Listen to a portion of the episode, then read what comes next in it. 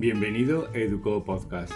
Si eres docente y quieres estar al día sobre recursos, nuevas tecnologías y metodologías para mejorar tus clases, Educo Podcast es para ti. Episodios breves, bien condensados, para profesores ocupados como tú y como yo. Soy Miguel, profesor de inglés de Fundación SAFA en el puerto de Santa María.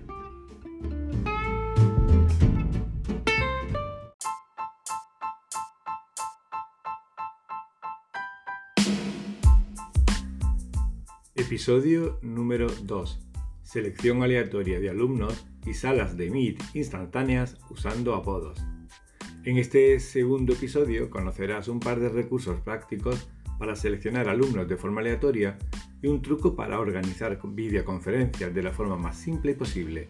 Comenzamos.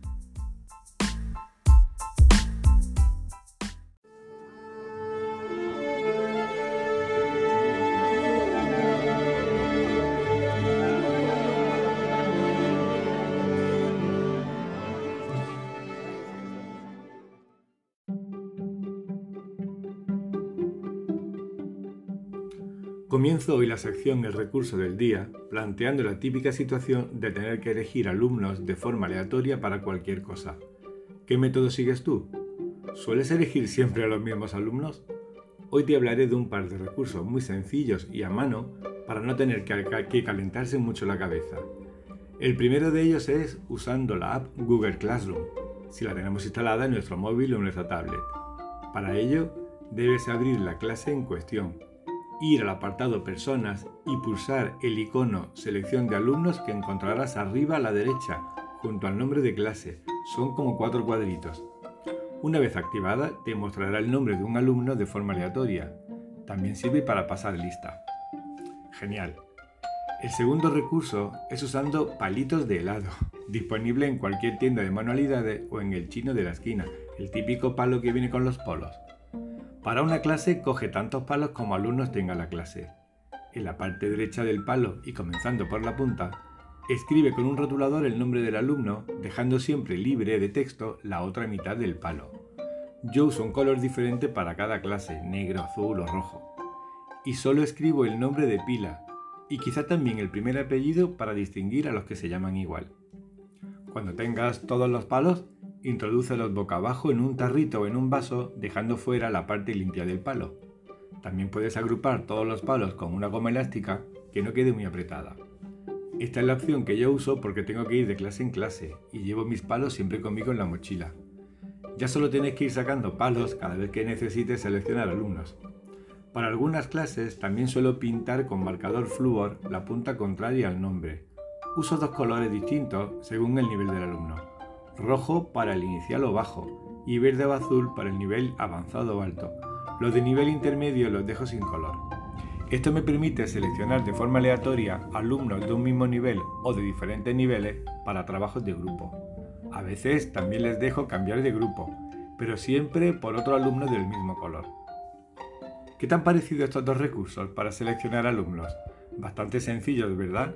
En el siguiente episodio te hablaré de otro recurso útil del día.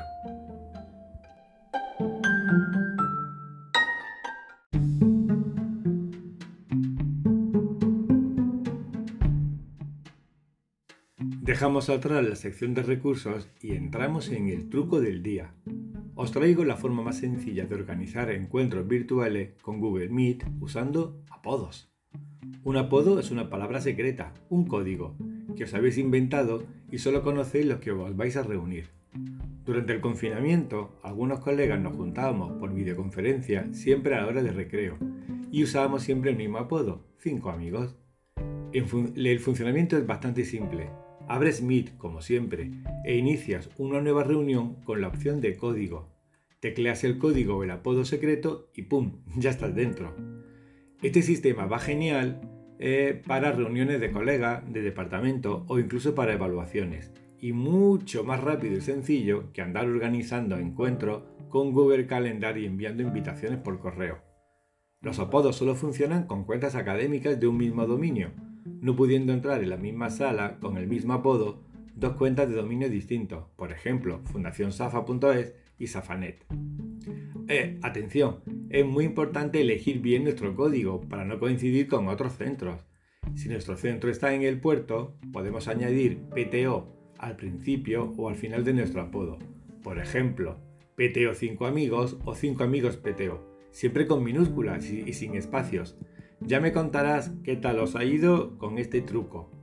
Seguro que bien. Cuando los usas una vez, ya los usas siempre. Te hablaré de un nuevo truco en el próximo episodio.